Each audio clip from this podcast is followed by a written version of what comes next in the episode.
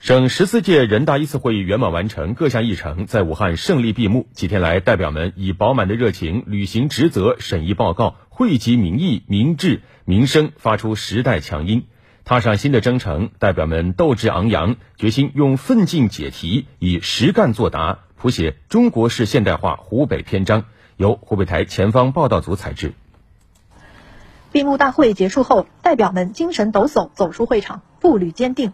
二零二二年，湖北从跌出主赛道到重回主赛道，再到领跑主赛道，全省上下用拼出来、干出来、奋斗出来的实际行动，交出了一份满意答卷。湖北高质量发展的强大气场，让代表们倍感骄傲。省人大代表、襄阳宜城市委副书记、市长肖平，湖北能够得到总书记高频的关爱，我们感到骄傲。我们能以亮眼的成绩向中央报告啊！可以说是不辱使命、不负重托，感到骄傲。省人大代表、宜昌点军区点军街道牛扎坪村党总支书记、村委会主任江少华。政府工作报告中，家乡宜昌啊多次被点名，比如提到推进宜京津都市圈建设啊，加快打造长江中上游的重要增长极，这个特别让我振奋，信心满满。二零二三年，我们一定脱离分化，勇于前行。在建设全国构建新发展格局先进区中贡献我们自己的智慧和力量。省人大代表、武汉振华建筑设计有限公司董事长徐立芳。啊，这些成绩的取得确实也是令人非常的振奋。要以最低的成本和最高的效率，促进传统产业这个向高端化、智能化、绿色化的发展。所以，我们对未来传统产业的这个提档升级，对行业的发展，应该说充满信心。面对百分之六点五左右的经济增长目标，代表们表示有信心，更有定力。从投资、消费、区域发展到乡村振兴，十大民生项目清单，每个人都可找到自己的坐标。每个人都有为湖北聚势赋能、增光添彩的信心。省人大代表、应城市委副书记、市长胡光怀。会后啊，我们也将把两会的精神呢传达落实到基层的一线啊。未来我们就是按照两会的工作报告，进一步做大工业的底盘，进一步做强财政的实力。嗯，尤其是在基础设施建设和改善人居环境、提高人民群众的医疗、教育保障水平方面，要进一步的提高保障力度。省人大代表、荆州市公安县人民检察院第五检察部主任戴珊珊。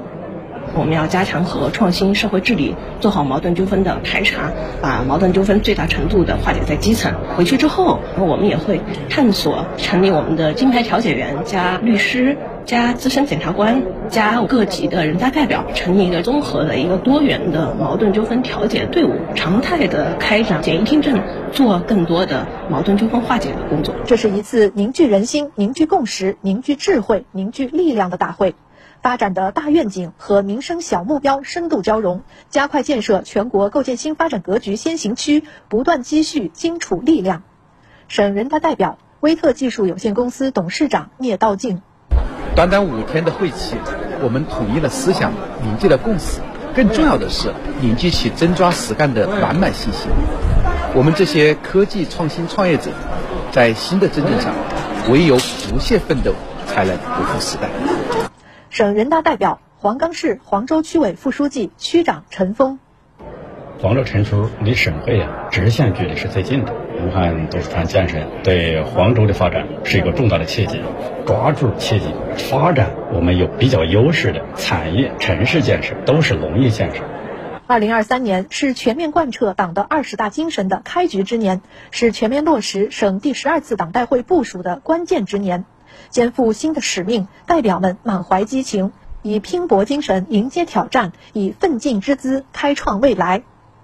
省人大代表、黄冈市浠水县竹马镇朱店村党总支书记、村委会主任汪军，作为一名农村党支部书记，回去岗位后，一定将两会精神落实好，立足本职工作，创新工作方法，带领广大党员群众大力发展产业，改善人居环境，推动乡村文明，撸起袖子加油干，不断推进美好环境与幸福生活共同缔造。省人大代表、当阳市委副书记、市长陈华。局长和流域啊，是我们省委省政府提出的流域治理其中的一大块。我们当阳市场全域都在这个局长和流域里面。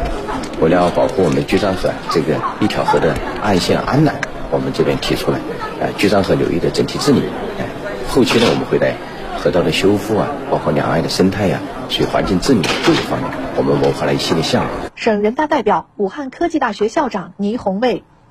创新驱动发展啊，作为我们高校来说啊，一定要沿着呃按照本次大会部署啊，找准自己的定位啊，围绕着五幺零二零啊产业集群的发展，围绕着湖北经济社会的发展的需求来培养更多的创新型的人才。长风浩荡起新城，奋楫扬帆正当时。新征程上，唯有不懈奋斗，方能不负时代。六千一百万荆楚儿女正以更为强烈的历史自觉和历史主动，奋力创造更加美好的未来。